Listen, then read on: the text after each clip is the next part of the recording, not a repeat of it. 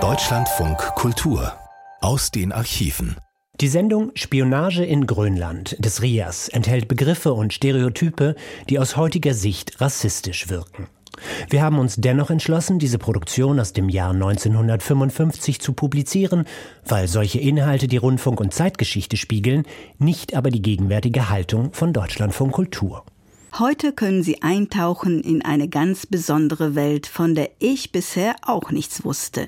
Sie heißt BW8, liegt in Grönland und ist nur US-amerikanischen Soldaten und dänischen Ingenieuren zugänglich. Wir haben das Jahr 1955 und die BW8 ist der Scheitelpunkt der ersten transpolaren Zivilluftstrecke der Weltgeschichte. Klingt nach Science Fiction und es ist auch ein bisschen so angelegt. Ein Reisender darf diese Welt ein paar Tage lang besuchen und lässt uns seine Beobachtungen und Gedanken miterleben. Gleich zu Beginn werden Sie vielleicht stolpern. Die Rede ist von einem Eskimo, später auch von einem Negerkoch. Auch das dokumentiert das Jahr 1955 und schmälert nicht die packende und manchmal fast philosophische Geschichte über die Spionage in Grönland. So der Titel der Sendung.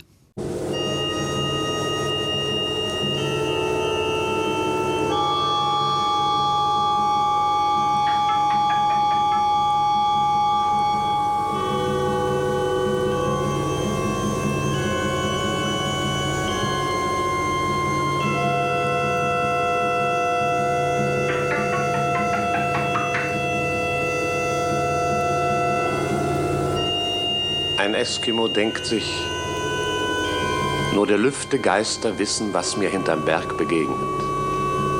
Dennoch treibe ich meine Runde weiter, immer weiter, immer weiter.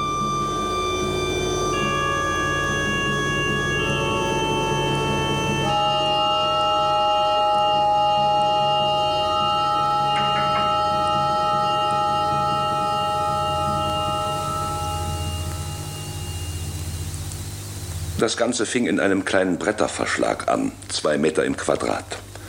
Unweit der Stelle, wo vor einiger Zeit der Major Harris aus Carson City, Nevada, mit einem vier Fuß langen Stahlrohr einen Eisbären erschlagen hat. Also, wie Sie wissen, exakt 1380 Meilen vom geografischen und 963 Meilen vom magnetischen Nordpol entfernt. Ein Motorgebläse fauchte heiße Luft in die winzige Kammer in der es nach frischer Ölfarbe roch, so dass den drei Anwesenden die Tränen über die Backen liefen. Es handelte sich um Mr. Satterswaite, einen Mann Ende 30 und Sicherheitsoffizier der Luftstreitkräfte der Vereinigten Staaten von Amerika, um einen jungen dänischen Major und schließlich und drittens um einen Zivilisten mit einem Koffer in der Hand, der vor 20 Minuten bei der Ankunft seines Flugzeuges von Kopenhagen nämlich erklärt hatte, so, hier wolle er bleiben für einige Tage. Und die Prüfung seines Flugtickets bewies in der Tat, dass er die Maschine nach Los Angeles auch nur bis hierher zu benutzen ermächtigt war. Mr. Satterswaite wendete den Flugschein in seiner Hand. Aber Sie können hier nicht bleiben, Westermann. Und warum nicht? Man kann hier nicht bleiben. Das war zwar keine Begründung, aber die militärische Logik ist ja mitunter etwas wortkarg. Zum Glück war der dänische Major verbindlicher gestimmt. Er sagte sanft. Wissen Sie, kein Mensch tut das. Man bleibt nicht hier. Wieso nicht? Sie sind doch auch da. Eine typische Zivilistenfrage. Einen Moment lang balancierte die Stimmung auf einer Nadelspitze, ungewiss, ob sie sich einem militärisch-amtlichen Ausbruch zuneigen sollte oder nicht. Aber siehe, es ging gut. Es ging sogar über Erwarten gut, denn Mr. Satterswaite begann dem Major in die Augen zu blicken und der Major wiederum schaute Mr. Satterswaite bedeutungsvoll an und ihre tief ineinander sinkenden Blicke sprachen, ja, wir sind hier, da hat er recht. Wir sind hier und wir bleiben hier, wir beiden, wir beiden armen Hunde. Und Mr. Satterswaite raffte sich auf und sagte müde, Machen wir es kurz, es ist schließlich zwei Uhr nachts. Wo ist Ihr Pass? Hier. Das Visum ist auf Seite 20. Aha. Was ist der Zweck Ihres Besuches? Ich hatte die Absicht, mich hier etwas umzutun. Hm. Was wollen Sie besichtigen? Hören Sie, Mr. Satterswaite, Das kann ich Ihnen auch nicht sagen. Es ist Nacht, ich habe nicht die leiseste Ahnung von Grönland. Ich möchte, wenn ich aufrichtig sein darf, ich möchte sehen, was es zu sehen gibt, wenn die Sonne aufgegangen ist. Was für eine Sonne? Die Sonne geht hier gar nicht auf. Es muss doch was zu sehen geben hier. Aber es ist wirklich nicht viel. Immerhin, Mr. Setterswade prüfte das Visum. Er überflog auch ein meterlanges Fernschreiben, das ihm der Reisende reichte und in dem gesagt war, dass die unterzeichneten Behörden in Washington gegen einen Aufenthalt des Antragstellers im hohen Norden nichts einzuwenden hätten. Was Mr. Setterswade wiederum veranlasste, Despektierliches über die Ahnungslosigkeit Washingtons in Bezug auf arktische Verhältnisse zu murmeln. Mit einem Wort, es entstand eine Pause. Eine gewisse Überredungskraft mussten diese Papiere jedoch besitzen, denn er sagte schließlich mit unwilliger Stimme, Well. Und in diesem Augenblick spielte er, Mr. Setterswade, Sicherheitsoffizier in der Arktis, einen verblüffenden Trumpf aus, eine Art Taschenspielertrick der untrüglichsten Wachsamkeit. Er ließ, ohne dass man sah, wie er es machte, plötzlich die Brille halb auf die Nase rutschen und die Brille wurde dadurch zu einer Maske, zu so einer schmalen Maske, wie man sie beispielsweise zum Karneval in Venedig trägt. Das heißt, Mr. Setterswade benützte sie halb, um hindurchzuschauen, halb aber auch, um undurchschaubar zu werden. Und er sagt mit leiser, gefährlicher Stimme: Well, Sie wollen also hier bleiben.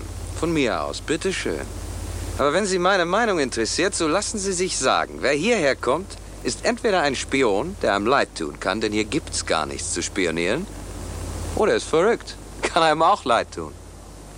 In jedem Fall werde ich ein scharfes Auge auf Sie halten. Gute Nacht.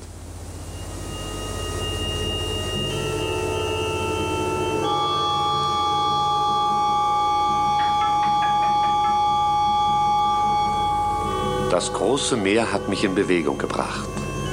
Das Himmelsgewölbe und die gewaltige Luft bewegen mich. Sie bewegen mich, dass ich zittre vor Freude. Die Sonne geht hier gar nicht auf.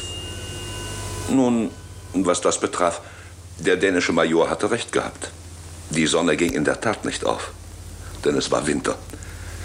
Und die Amerikaner nannten den Punkt der westgrönländischen Küste, an dem er sich da befand, BW8. BW8, während die Dänen Söndre Strömfjord dazu sagten.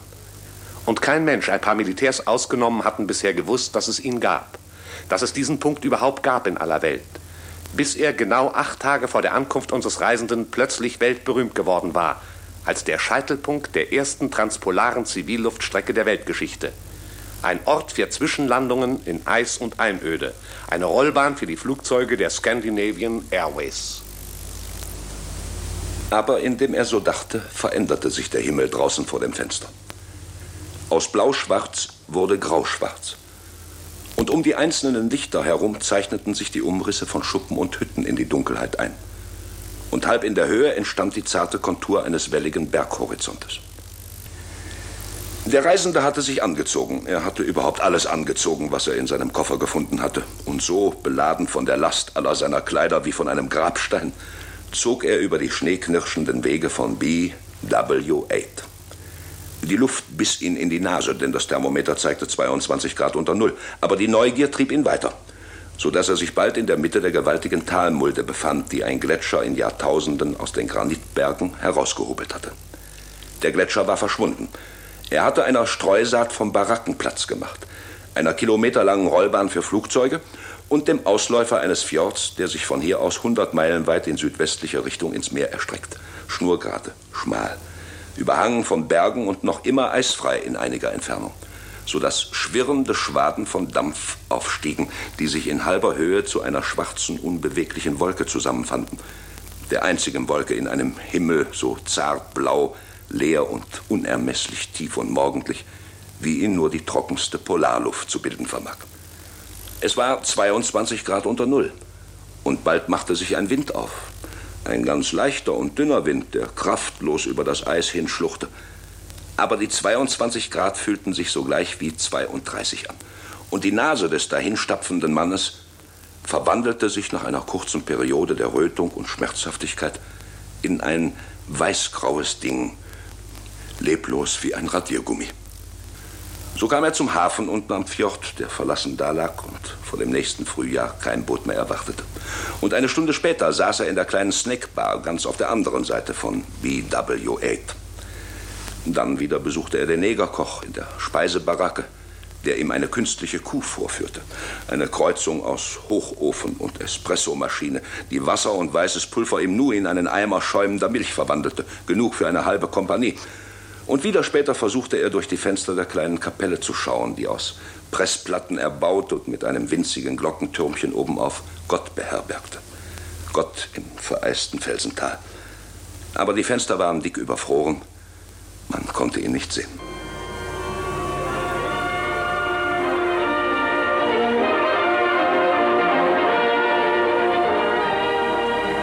Der Reisende saß im Kino. Im Kino vom BW8. Es gibt da eins und nicht mal ein kleines. Es hat mehr als 500 Sitzplätze und ist in einer Baracke untergebracht. In einem von jenen bekannten Bauwerken, die innen wenigstens dreimal größer sind, als sie von außen ausschauen. Sua Altezza Reale, Ihre königliche Hoheit.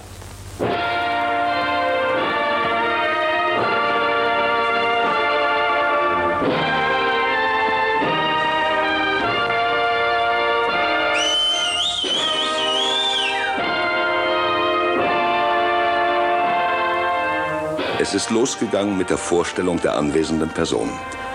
Roman Holiday heißt der Film. Ein Herz und eine Krone mit Gregory Peck und Audrey Hepburn, falls Sie sich erinnern. Gregory Peck ist noch nicht zu sehen.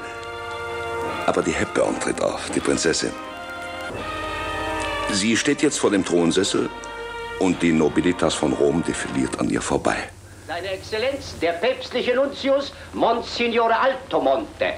Eccellenza, piacere di conoscerla. Grazie della bontà di Vostra Altezza Reale. Grazie. Sir Hugo Masse der Farmington. Good evening, Sir Hugo. Good evening, Your Royal Highness. Ihre Hoheiten, der Maharaja und die Maharani von Kanipur. I'm so glad that you could come. Thank you. Thank you, Madam. Das Publikum, ein paar hundert amerikanische Soldaten, ist unruhig vor Begeisterung. Und jedes Mal, wenn Audrey Hepburn die langen Wimpern hebt und ihre Augen aufschlägt, pfeift vorn von der zweiten Bankreihe her ein riesiger Neger durch die Finger. Anscheinend versucht er, Audreys Blick auf sich zu ziehen. Bitte, bitte, bitte. Macht nichts, es ist nichts verschüttet. Es ist mir auch völlig egal. Ich will nichts mehr hören. Meine Liebe, Sie sind krank. Ich lasse Dr. Barnekoven hoch. Ich will niemand sehen. Bitte lassen Sie mich in Frieden sterben. Sie werden nicht sterben. Lassen Sie mich allein. Gehen Sie bitte. Es sind die Nerven, Anne. Nehmen Sie sich zusammen. Ich will mich nicht zusammennehmen. Euer Hoheit.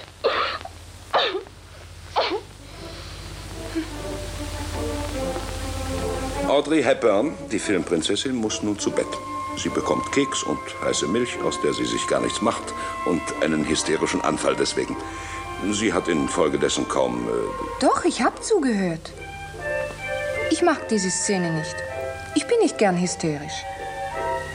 Aber sagen Sie mir, wo bin ich denn hingeraten? Sie? Sie sind in Rom, im Schlafzimmer eines römischen Palastes. Nein, ich meine nicht mich. Sie da. Wo sind wir denn? In der Arktis, Audrey. In Grönland. Anscheinend waren Sie noch gar nicht im Norden. Es ist doch mein erster großer Film. Dann passen Sie auf, Audrey. Sie. Wir sind in der Arktis, Sie und ich. In einer Barackenstadt, in der es außer Ihnen jetzt keine einzige Frau gibt. Nächstens sollen ein paar Däninnen heraufkommen für die Hotelbaracke, aber die ist noch nicht fertig. Wir sind in einer Männerwelt und darum, Audrey, seien Sie mir nicht böse. Gestern habe ich die Marilyn Monroe an der gleichen Stelle gesehen und auch nicht recht aufgepasst. Es ist dir gar nicht anders ergangen als Ihnen jetzt. Ihr wirkt nämlich, ihr Frauen, da von der Leinwand in dieser Männerwelt wie Hinterglasbilder und Unterwasserwesen. So wirkt er. Schön, gewiss. Ihr macht einem geradezu das Herz schwer, so schön und reizend seid ihr. Aber trotzdem, ihr lebt wie in einem Aquarium da an der Leinewand. Und die Leute da unten? Das sind amerikanische Soldaten und ein paar dänische Ingenieure. Die sind auch dabei. Was machen die denn ohne Frauen? Och, die spielen Militär. Die lassen Flugzeuge aufsteigen, machen Dienst. Genau kann ich es Ihnen auch nicht sagen, aber soviel ich herausbekommen habe, tun sie nichts Gefährliches, sondern bilden nur eine Art Stützpunkt für den Luftverkehr mit den eigentlichen Militärbasen direkt am Nordpol. Mr. Satterthwaite ist nicht sehr gesprächig. Wer ist denn Mr. Satterthwaite? Das ist der Sicherheitsoffizier. Der bewacht mich. Mhm. Ein unfreundlicher Mensch also? Nein, nicht unfreundlich. Nur zu Anfang ein bisschen. Hier ist überhaupt niemand unfreundlich, Audrey.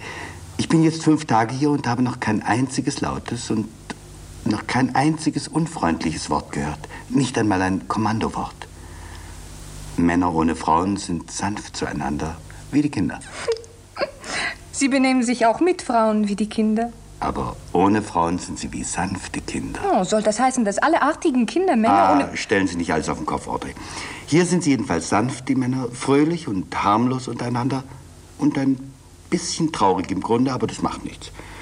Schauen Sie an, Audrey, hier gibt es keinen Baum und keinen Strauch, nur Fels und Eis. Ach, Am schwarzen Brett in der Offiziersmesse hat neulich jemand drei Buchenblätter angeklebt und drunter geschrieben, das sind Blätter, sie wachsen auf Bäumen. Und jemand schrieb mit Bleistift daneben, weiß hier jemand, was ein Baum ist? Audrey, sehen Sie, von dieser Art sind die Geschichten, die es hier in der Männerwelt gibt, sind sanft, fröhlich und eben ein bisschen traurig unter der Fröhlichkeit. aber hübsch. Die Lebensregeln, die es hier gibt, sind auch so. Sanft und eben ein bisschen traurig im Grunde. Die Düsenjägerpiloten sagen zum Beispiel, es sei besser, in einem Zweisitzer durch die Arktis zu fliegen als allein. Warum? No, weil man dann bei einer Notlandung einen Kameraden bei sich hat, der hilft einem ein Iglu zu bauen. Und wenn man nicht schnell genug gerettet wird, hat man auch noch für eine Weile was zu essen. Äh, natürlich nur, wenn man der Stärkere von beiden ist. Und das nennen Sie sanft. Audrey, merken Sie denn nicht, wie das gemeint ist? Grausig ist das. Das ist kein Witz. Ich will Ihnen sagen, Audrey, wie weit dieser grausige Witz unter Männern gehen kann. Vor einigen Jahren ist ein Flugzeug abgestürzt auf dem Inlandeis oben. Fünf Mann, davon waren zwei verletzt. Im Lauf von 14 Tagen sind ein halbes Dutzend Rettungsexpeditionen ausgezogen mit Hundeschlitten, mit Hubschraubern, mit Flugzeugen. Es ist doch gelungen. Alle fünf, die da eingekeilt im Rumpf ihrer Maschine gehockt hatten, wurden gerettet. Nur die Rettung der fünf kostete sieben Retter das Leben. Einer fiel in eine Gletscherspalte, zwei andere verunglückten mit dem Hubschrauber. Und dann stürzte noch einer oder zwei in eine Gletscherspalte und erfroren. Kurz, sieben Tote gegen fünf Gerettete. Eine falsche Rechnung, was? Und grausig ist sie auch. Aber es ist nicht nur falsch und grausig, Audrey. Es ist mehr. Es ist eine menschenwürdige Rechnung, wenn Sie bedenken, dass es nur Freiwillige waren, die da hinaufgezogen sind auf das Eis, um ein paar Fremde zu retten. Mein Gott. Tja, zwölf Monate bleibt so ein Soldat hier oben. Zwölf Monate Eis und Einsamkeit. Im Sommer ist es besser für kurze Zeit. Da kommen die Boote und man kann auch angeln. Lachse angeln im Fjord. Aber der Winter ist länger als der Sommer. Da gibt's nur noch Bier und Highballs für 20 Cent. Das ist billig. Aber das ist doch alles. Äh, beinahe alles. Sehen Sie an der Wand gegenüber der Bar hängt noch rot angestrahlt das Bild einer nackten, kitschigen Person. Da schaut keiner hin. Höchstens einmal verstohlen. Sonst kann man noch in den PX-Store gehen und sich was kaufen. Das ist eine Art Marketenderei, wo es wollene Strümpfe, Fotoapparat und Pocketbooks gibt. Aber man kann sich doch nicht andauernd Strümpfe kaufen. Nein. In der Mitte des PX-Stores steht übrigens eine große Kiste mit der Aufschrift Unternehmen Weihnachtsmann. Weihnachtsmann. Weihnachtsmann. Sie füllt sich jeden Tag mit warmen Socken, Schokolade und was weiß ich. Jeder, der in den Store kommt, kauft etwas und wirft es hinein. Zu Weihnachten dann wird, was so zusammenkommt, in ein Flugzeug geladen und mit Fallschirmen über den Eskimo-Siedlungen an der Küste abgeworfen. Aber das ist doch hübsch. Ja, hübsch, fröhlich, aber eben auch ein bisschen traurig, wie alles hier unter Männern. Und schließlich gibt's dann noch das Kino am Abend. Und da seid ihr, ihr Zierfische im flimmernden Aquarium. Aber, Audrey, ihr gebt einen falschen Himmel ab. Ich habe nichts gegen das Kino und gegen Sie, Audrey, schon gar nichts. Aber mehr als ein Ersatzleben und Ersatzliebe könnt ihr doch auch nicht bieten. Nicht? Nein. Ich hörte einen jungen Kerl hier von Frauen reden, aber er redete nicht von Liebe. Wenn er Liebe meinte, nicht von Love, sondern von Romance. Daran seid ihr schuld, Audrey. Sie und die Marilyn und wie ihr alle heißt. Romance entered his life, heißt es, wenn sich eure Filmhelden in euch verlieben auf der Leinwand. Und unten im Parkett, da sitzen die 19, die 20-Jährigen und Romance enters auch their life. Und dann gehen sie nach Hause in ihre Baracke und haben den falschen Himmel in der Brust. Sehen Sie, ich wollte mir heute Nachmittag im PX Store ein paar Handschuhe kaufen. Und wie ich da stand, hing über dem Ladentisch, raffiniert über einen Nickelständer hingebreitet, ein schwarzes Mädchenspitzenhemd. Gott weiß, was dort sollte. Ein junger Neger kam und starrte es an. Er ging beiseite, aber immer schaute er verstohlen herüber und schließlich fragte er den Verkäufer, Was kostet denn das Ding da? so und so viel. Der Neger zögerte einen Augenblick, stierte auf den Boden, dann legte er das Geld auf den Tisch und nahm das Hemd schnell an sich. Aus der Ecke kam die Stimme eines dicken Feldwebels. Hast du eine Braut zu Hause? Der junge Kerl stand wie angewurzelt still. Dann stotterte er. Nee, keine Braut. Ich hab's nur, nur für... Für die Kiste da, für die Eskimos. sprach's und warf das Hemd schnell über den Kistenrand. Doch es verließ ihn bald. Romance verließ ihn, wenn ich mal so sagen darf. Er fischte nämlich das Hemd wieder aus der Kiste heraus und sagte, Nee, lieber doch nicht. Die Eskimo-Weiber drehen bloß durch, wenn sie das zu sehen kriegen. und legte es stillschweigend auf den Ladentisch zurück.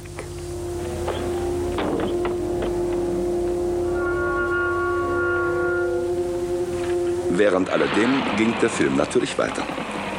Eine Hofdame und der Doktor brachten Audrey, die Filmprinzessin, zur Ruhe, mit guten Worten und einem Schlafmittel.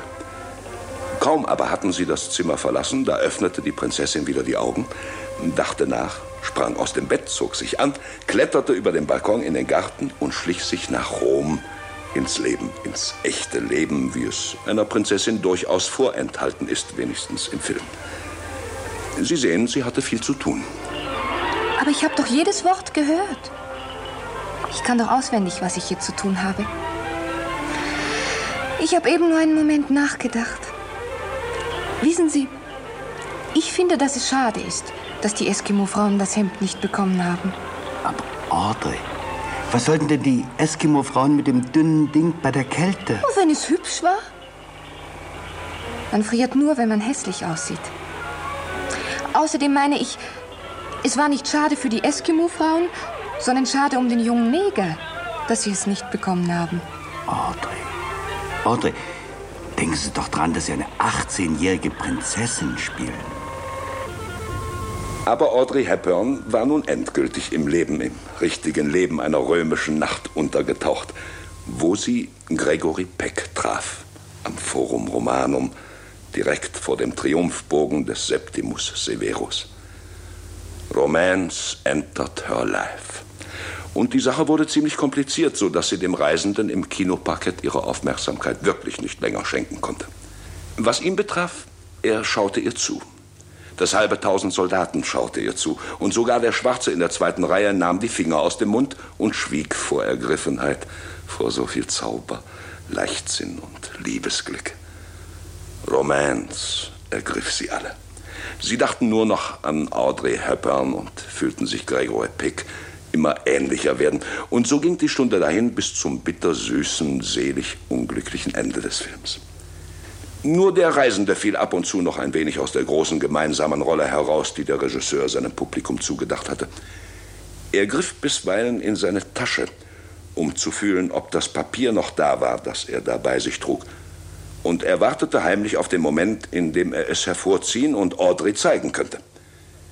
Es war ein hektografiertes Blatt, ein Zertifikat, das der Kommandeur des Stützpunktes den Angehörigen seiner Soldaten zuschickte, wenn ihre zwölfmonatige Dienstzeit in der Arktis zu Ende ging.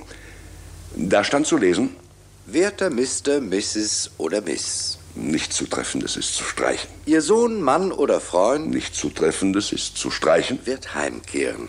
In wenigen Tagen. Und eine große Aufgabe steht Ihnen bevor. Seien Sie ihm nicht böse, wenn er am liebsten Filzstiefel trägt. Er weiß es nicht besser. Er wird auch viel essen. Lassen Sie ihn ruhig. Er hat wie ein Walfisch zu denken gelernt. Speck hält warm. Er wird auch merkwürdige Gewohnheiten der Seele an den Tag legen. So wird er einen mächtigen Hang zum Schlafen zeigen, wobei es ihm nichts ausmachen wird, ob es Tag oder Nacht ist. Tag und Nacht sind ihm hier oben ein wenig durcheinander geraten. Er wird verständnislos auf die Alltagssorgen seiner Mitmenschen schauen, dafür aber um sie besorgt sein, wenn es nicht Not tut. Zum Beispiel nämlich, wenn jemand ohne Kopfbedeckung auf die Straße gehen will. Er weiß von abgefrorenen Ohren. Vor allem aber ist Vorsicht geboten beim Versuche, ihn mit Frauen zusammenzubringen. Vergessen Sie nicht, lieber Mr., Mrs. oder Miss. Nicht zu treffendes ist zu streichen. Vergessen Sie nicht, er kommt aus einer Männerwelt. Allerdings hat er vermutlich Abend für Abend im Kino gehockt. Er hat während der zwölf Monate seiner Dienstzeit 365 süße und bittersüße Happy Ends erlebt. Im Kino gewiss, aber auch in seiner Brust. Er wird sich vorkommen wie ein Herr der Liebe, wie ein Löwe und Weiberheld. Aber seien Sie unbesorgt. Wenn er die richtige Sorte rechten Lebens aus Ihrer Hand empfängt, wird er genesen in kurzer Zeit. Darunter Punkt, Punkt, Punkt. Datum und Unterschrift. Daneben der Stempel. Dies ungefähr stand in dem Zertifikat, das der Reisende Audrey Hepburn so gern noch bekannt gegeben hätte. Und er würde hinzugefügt haben: Haben Sie das gehört, Audrey? Sie Goldfisch in der Arktis? Das kommt heraus bei euren Filmen und Fernzündungen. Aber wie gesagt, Miss Hepburn hatte in Rom zu tun. Und so unterblieb dieses Schlusswort.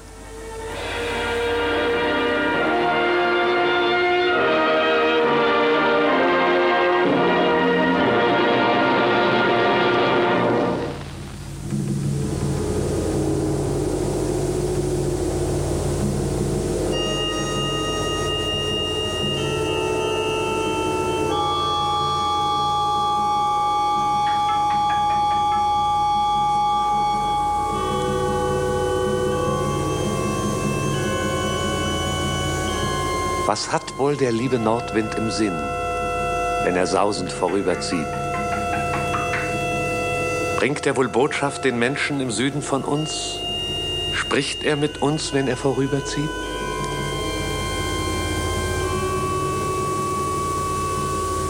Mr. Latrup, einer der beiden Station Manager der Scandinavian Airways, einer der beiden Flugleiter in Söndre, Strömfjord, sitzt am Tisch und rechnet. Sechs Mann Besatzung. So und so viele Kilogramm. Gepäck und Fracht. So und so viel Kilo. 17 männliche Passagiere. Macht 1360. Dazu eine Dame. Und Mr. Latrup notiert 70 Kilo. Kennen Sie die Dame, Mr. Latrup? Nein, nein, nein, nein, nein. Nein, sie, sie hat in Los Angeles gebucht und äh, will nach Stockholm. Äh, Sie kommt heute Nacht mit der Harald Wiking hier durch.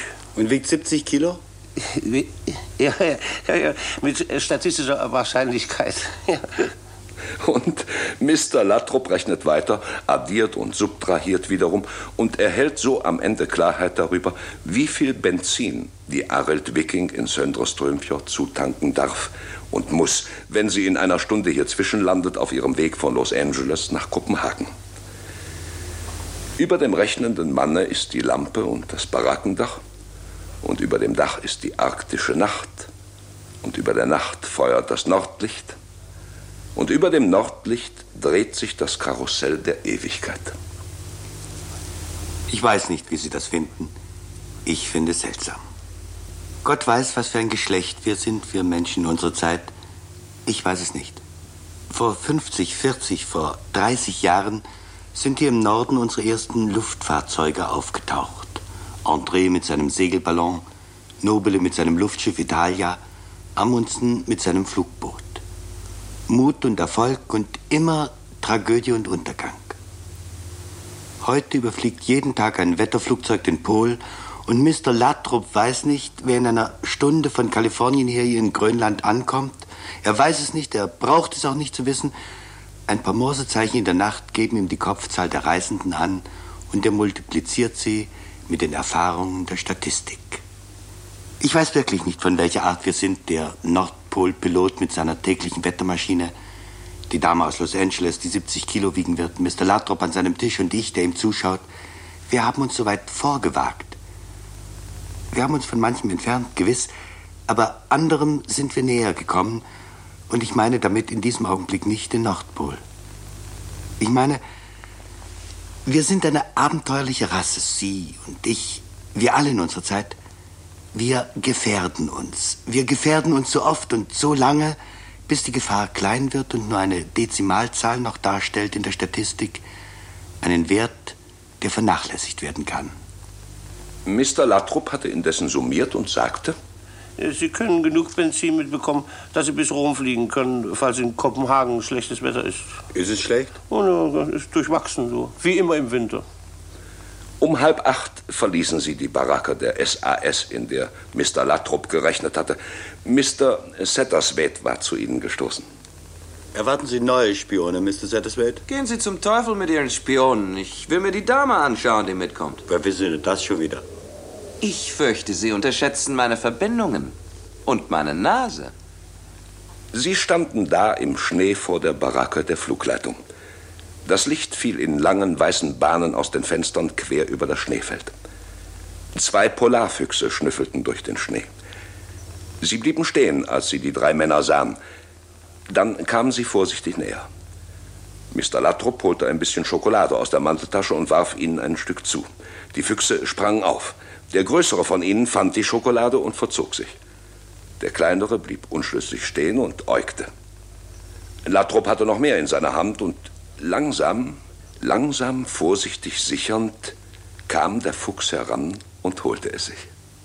Die Arlt Viking kam 17 Minuten vor der Fahrplanzeit.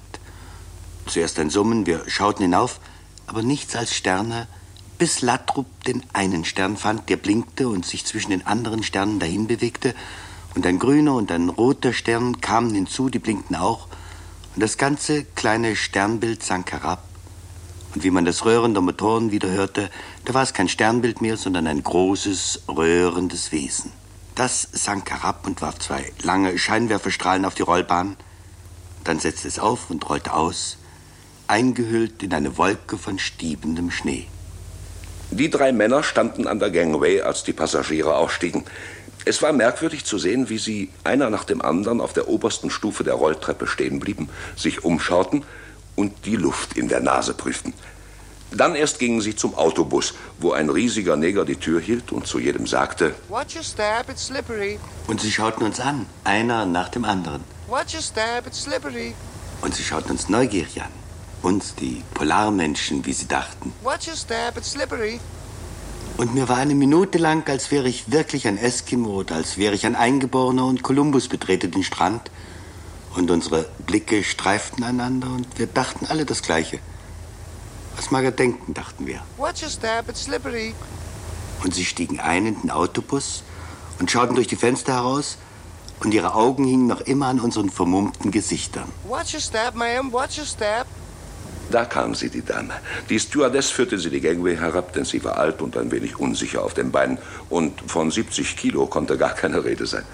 Sie verstieß gegen Mr. Latrups statistische Erfahrung erheblich, sodass Mr. Satterswaite rief... Latrup? Ah, was ist? Sie können gut und gerne noch fünf Gallonen mehr nachtanken lassen. Haben Sie gesehen? Ja! Die Passagiere bekamen einen Drink im Warteraum. Und wie die drei Männer, die draußen im Schnee gestanden hatten, nun auch hereinkamen und die Fremden sahen, dass es ganz gewöhnliche Menschen waren, kauften sie sich Ansichtspostkarten von alledem, was sie wegen der Dunkelheit nicht gesehen hatten, klebten sie voll grönländische Marken und adressierten sie an ihre Bekannten daheim. Sie hätten die Postkarten getrost auch in Kopenhagen erst schreiben können. Sie wurden ja doch mit dem gleichen Flugzeug befördert. Aber es war wegen der Marken und der Stempel und wegen des verwegenen Lebens, das sie führten und das ihnen ja nichts nützte, wenn die Freunde von all der Verwegenheit nichts erfuhren. Und es war auch wegen der Gelegenheit, einmal Grönland als Absender angeben zu können. Um neun sind sie wieder verschwunden, die fremden Vögel.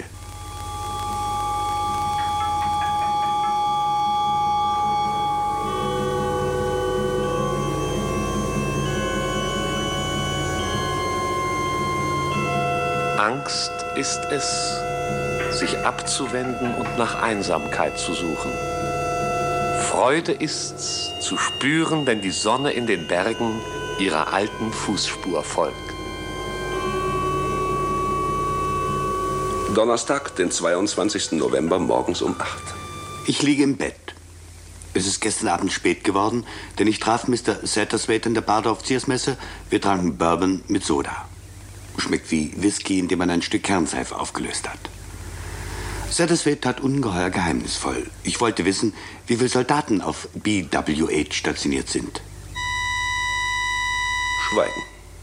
Ich hätte ferner gerne gewusst, ob man mit einem normalen Flugzeug auf dem Inlandeis landen könne. Schweigen.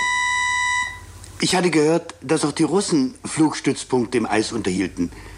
Wie weit ist es bis zum nächsten? Schweigen. Mir wurde unheimlich zumute, denn Mr. Satterswits Schweigen war nicht einfach Schweigsamkeit, sondern er hatte eine hörbare, laute, zähneknirschende Art, den Mund nicht aufzumachen. Es war wie ein Zensurstrich, wenn er nichts sagte. Dabei schaute er mit bösen Blicken in sein Glas, in dem das Sodawasser schäumte. Neben uns stand ein junger Pilot an der Bar, der sagte gelassen, Wenn Sie einen Düsenjäger nehmen, können Sie gut und gerne in zwei, drei Stunden bei den ersten Russen sein. Die Russen allerdings auch bei uns. Da drüben auf dem Tisch da in der Illustrierten Zeitung steht ein Artikel über alles, was Sie wissen wollen. Mr. Satterswaite zog den Kopf zwischen die Schultern. Können Sie mir wenigstens sagen, Mr. Satterswaite, woraus das Zeug gemacht ist, das wir hier trinken? Schweigen.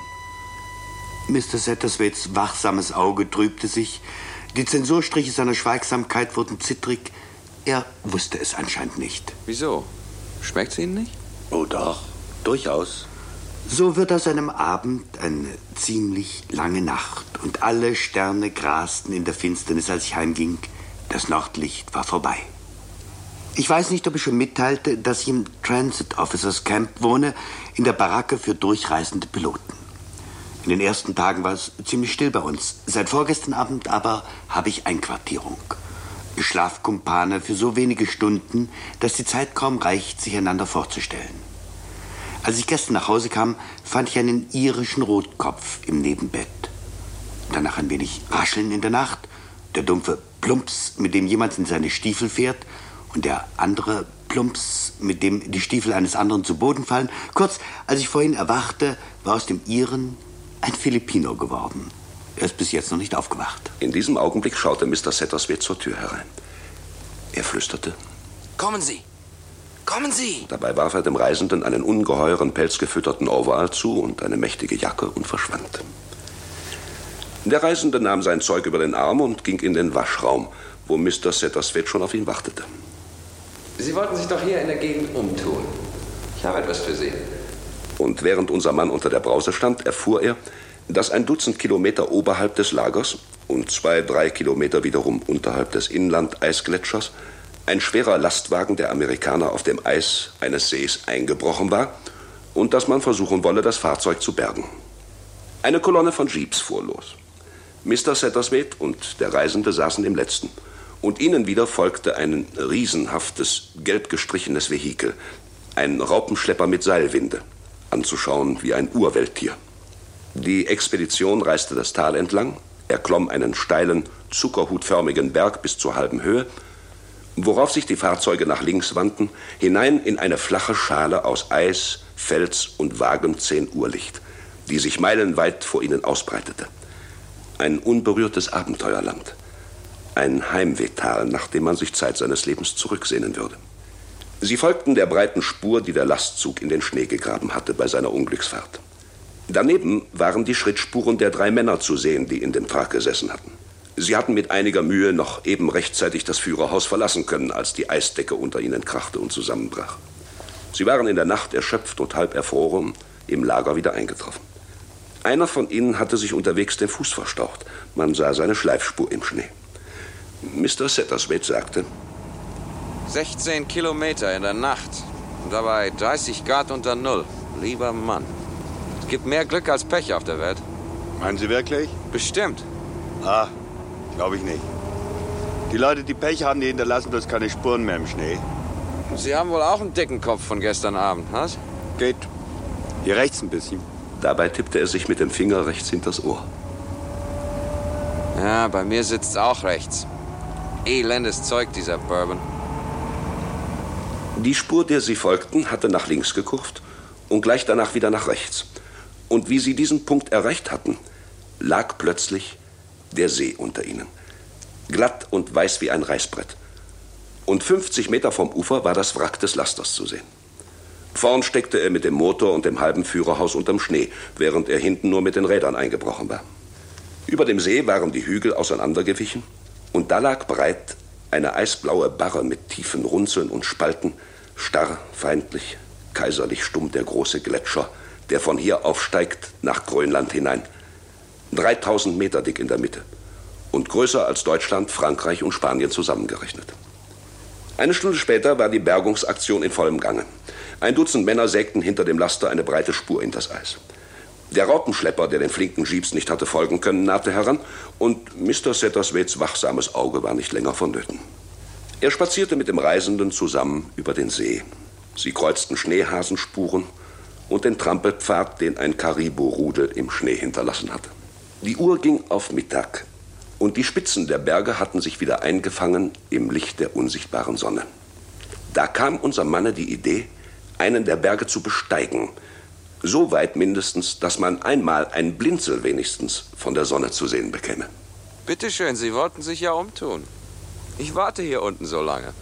So begann unser Mann seinen Aufstieg allein. Er stieg. Nach 20 Minuten war Mr. Satterswade auf dem See unten zu einem Streichholz zusammengeschrumpft. Der Berg aber war noch um gar nichts niedriger geworden. Und die Sonne war fern. Nach 30 Minuten dasselbe. Es war glatt wie die Pest. Geröll, das sich löste, Buschwerk, das knistern brach, wenn ich mich festhielt, Eis, über das ich auf allen Vieren kriechen musste. Ich blieb einen Augenblick auf den Knien liegen und spähte hinauf. Der Sonnenschein kam nicht näher. War Mittag schon vorbei? Das Herz schlug mir im Hals. Aber wenn ich mich nach Mr. Sattersbed umschaute, ich konnte nicht zurück. Er stand da unten, vertrat sich die Beine und schaute herauf. Es war unmöglich, dass ich umkehrte und sein Grinsen riskierte. Weiter also. Und er erreichte die Sonne wirklich. Aber Mittag war vorbei, die Sonne sank, die rosa Lichtkappe des Berges fing an, sich sacht nach oben aufzurollen. Er fasste sie zuerst mit den Händen, und seine Hände wurden rot davon. Aber wenn er nur einen Moment stehen blieb, verloschen sie wieder. Da begann er zu hasten, und plötzlich war er wie einer, der ertrinkt und seine Hände nach oben streckt, um die Luft zu fühlen, die rettende. Aber wenn er die Hände hinaufstreckt, sinkt er wieder, und das Wasser schlägt über ihm zusammen. Er hastete weiter, keuchend. Und da traf ihn der Blitz. Er fuhr herum. Da schoss ihm vom Bergkamm der anderen Talseite die Sonne mitten ins Gesicht. Eine feurige Sonne, ein gleißender Brillant mit ungeheuren Strahlen. Und das Eis und der Schnee und der Himmel, alles wurde ihm schwarz vor den Augen.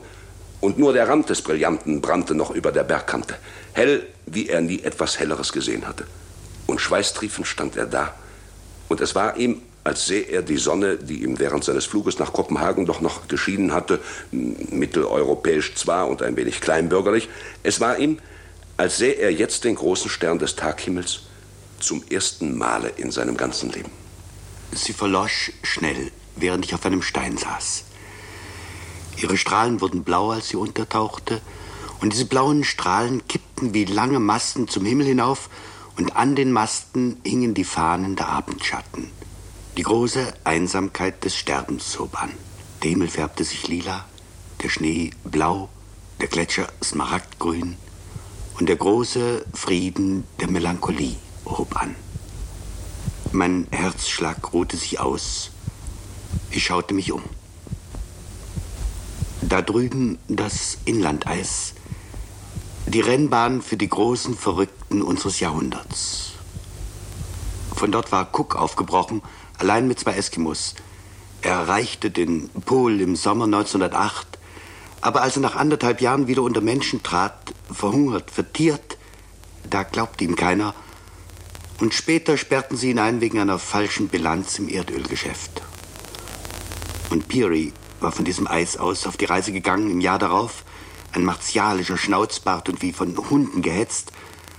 Und sein Name steht heute neben dem Pol und die Jahreszahl 1909. Und Wegener ist dort verschwunden, im Schneesturm. Er trat nur einmal vors Zelt und keiner sah ihn wieder. Vielleicht waren sie wirklich alle zusammen nicht ganz bei Troste. Das meinen viele. Aber die leichter zu trösten sind, haben dafür keinen Teil am Geheimnis. Mir kam da in den Sinn, was ich in Kopenhagen erlebt hatte bei der Zwischenlandung. Ich ging da durch die Stadt und in Ammager drüben sah ich den Kirchturm wieder, die Himmelsspirale von Kirk. Und ich stieg hinauf für 50 Öre, die gleiche Treppe, die ich schon einmal hinaufgestiegen war, als Junge vor 22 Jahren. Und plötzlich hörte ich über mir die Turmuhr. Das war ein einsames, weinernes Ticken. Und es kam aus der Zeit her und hatte nicht ausgesetzt während all der 22 Jahre, die ich ferne gewesen war. Und so war meine Lebenszeit dahin gegangen, in Kopenhagen gezählt, und ich hatte es nicht gewusst. Aber hier, wo er saß, hier zählte nichts. Hier schwieg es. Auch das letzte Rosa in der Höhe verging, der große Gletscher wurde im selben Augenblick flaschengrün mit schwarzen Schatten. Er wiederholte den Himmel wie ein Echo. Und das war wie Schicksal und wie das Ende einer Liebe. Und nun kamen die Schatten der Erde herauf. Der Mann fuhr zusammen. Es fror ihn mit einem Male. Er stand auf und machte sich an den Abstieg. Unterwegs griff er einen faustgroßen Stein aus dem Gletscher, schliff und steckte ihn in die Tasche. Mr. Satterswaite erwartete ihn auf dem Eise. All right? All right, Mr. Satterswaite. Sie waren bald zwei Stunden da oben. Ich habe spioniert, Mr. Satterswaite. Wie gewöhnlich. So. Er steckte die Hände in die Tasche und fühlte den Kiesel. Der steckte noch tagelang darin. Rund, glatt, eiskalt, das tote Herz des Gesteins.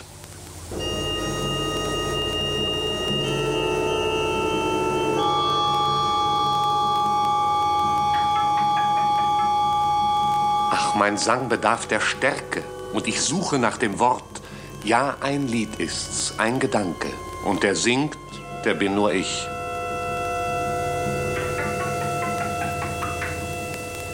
Die Welt ist nicht groß. Es kann passieren, dass in Sumatra ein Vulkan ausbricht in der Nacht. Und die Hausfrauen in Kapstadt müssen am Morgen die Bilder an der Wand wieder gerade rücken. Oder es gibt Nebel in Los Angeles. Und einem Mann in Grönland geht dadurch ein Wunsch in Erfüllung. Es gab wirklich Nebel an der kalifornischen Küste. Mr. Lathrop erzählte es dem Reisenden und der spitzte die Ohren. Er kannte diesen kalifornischen Morgennebel, begann zu rechnen und sagte sich am Ende: Zwölf Stunden bloß. Zwölf Stunden genügen. Und der Nebel hielt 14 Stunden an. Die Bevölkerung von Los Angeles hatte nicht zu lachen, denn es war heiß und erstickend unter der weißen Nebellast. Aber unser Mann in Grönland rieb sich die Hände. Denn so kam es, dass die Gran Viking, die Maschine, mit der er heimfliegen sollte, nicht am Abend eintraf und nicht in der Nacht, sondern am Vormittage des anderen Tages erst. Und man überflog das große Grönlandeis nicht im Dunkeln, wie es der Fahrplan vorsah, sondern bei Tage, zwischen den äußersten Fingerspitzen aus Licht hindurch, die der Tag im Süden nach dem Norden ausstreckt. Mr. Satterswaite hatte sich eingefunden zum Abschied. Er stand an der Gangway, als der Reisende an Bord ging. Schönen Dank, Mr. Satterswaite. Wofür? Na, für das scharfe Auge, das Sie auf mich gehalten haben. Keine Ursache. Ich habe Ihnen gleich gesagt, dass es hier nichts zu spionieren gibt. Sagen Sie es nicht. Na, was haben Sie denn schon herausbekommen? Nun zum Beispiel, woraus das Zeug gemacht wird, was wir abends immer getrunken haben. Der Bourbon? Woraus? Aus Gerste und Mais. So. Ich habe den Mixer gefragt und er hat sein Buch nachgeschaut. Habe ich nicht recht gehabt, wer hierher kommt, ist entweder ein Spion oder er ist etwas verrückt. Gute Reise. Das waren seine Worte, die letzten beim Abschied. Und wie er es immer getan hatte, wenn er nicht durchschaut werden wollte, so ließ er auch jetzt wieder die Brille auf die Nase rutschen. So schnell, dass man nicht sah, wie er es machte. Und er gab dem Reisenden die Hand. So long. Und vielen Dank nochmal, Mr. Sattersmith. Der Reisende stieg ein in die Maschine und zehn Minuten später waren sie in der Luft und drehten große Kreise über den Bergen, bis sie 3.000, 4.000 Meter geschafft hatten und BW-8 verschwand. Die Goldgräberstadt ohne Hoffnung auf Gold. Der Reisende saß am Fenster. Vom Fenstervorhang her, den er zurückgeschoben hatte, schaute ihm ein gelbhaariger Gardinenengel zu mit glitzernden Schellfischaugen. Und er saß da und spähte hinaus und in die Tiefe hinab. Und zwischendurch schrieb er einige Notizen in sein Tagebuch. Am Ende stand da zu lesen: Das Eis beginnt. Die Berge sind weiß von Schnee, aber das Eis ist weißer als alles. Es liegt wie ein ungetümer Polyp in der Tiefe und streckt tausend Arme aus in alle Täler hinein. Und diese Fangarme sind von runzliger und geborstener Haut überzogen. In jeder Runzel klafft ein Abgrund. Und wo kein Tal den Eisstrom aufnimmt, da bricht es weiß über den Bergrand und strömt und stürzt hinab wie ein Wasserfall. Um 10.30 Uhr überflogen wir die Eisgrenze und nun ist es seit einer Stunde weiß und glatt da unten. Bisweilen ist eine gleichmäßige Dünung aus Schneewehen auf dem Eis zu erkennen, ein zartes Geriffel. Dann wird alles wieder glatt und blank, königlich einsam. Um 12 Uhr neue Spalten und neue Berge im Osten. Und nach fünf Minuten birst das Eis. Eine Welt von Gebirgen bricht herauf und zerfetzt den Gletscher wieder in Ströme und Polypenarme. Und vom Osten her streckt der andere Kraken seine Arme herein. Schwarz, der Atlantik. Und die Arme des schwarzen und die anderen des weißen Polypen ringen miteinander in den Abgründen und das Eis verliert. Eine Flotte von Eisbergen treibt die Fjorde hinab und bleibt stecken im Packeis vor der Küste. Da ist es grau in der Tiefe und die Dünung hebt und trägt das graue Eis in langen, sanften Wellen. Und dann vergeht es, Eisfloß um Eisfloß im Golfstrom. Und wiederum eine Stunde später stecken sie in grauen, schweren Wolken, die Island verbergen. In diesem Augenblick fing die Maschine zu zittern an und tat einen Satz und noch einen. Und von nun an war der Flug ein einziges Schütteln und Erdbeben, denn wir waren in den Zyklon geraten, der über Island zu erwarten gewesen war, wie Mr. Lathrop gesagt hatte. Es war ein Zyklon, der die Zeitungen mit Schlagzeilen füllte und die Wochenschauen in den Kinos mit den Bildern untergehender Schiffe. 17 waren es im Ganzen. Im Atlantik und in der Nordsee. Aber das war die Welt schon wieder, die mittlere Welt und nicht mehr der Norden und die Ewigkeit und die Tragödie der Stille. Und gehört infolgedessen nicht mehr zu der Geschichte, die hier erzählt werden sollte. So endet die Geschichte über die Welt am Scheitelpunkt der ersten transpolaren Zivilluftstrecke der Weltgeschichte. Gesendet im Rias am 24. Mai 1955. Am kommenden Samstag gibt es die fünfte und letzte Folge über Sammy Davis Jr. Es ist die persönlichste über ihn, in der es um seine Freunde und Vorbilder geht, um Macht, Frauen und um Politik. Ich bin Margarete Wohlan. Machen Sie es gut.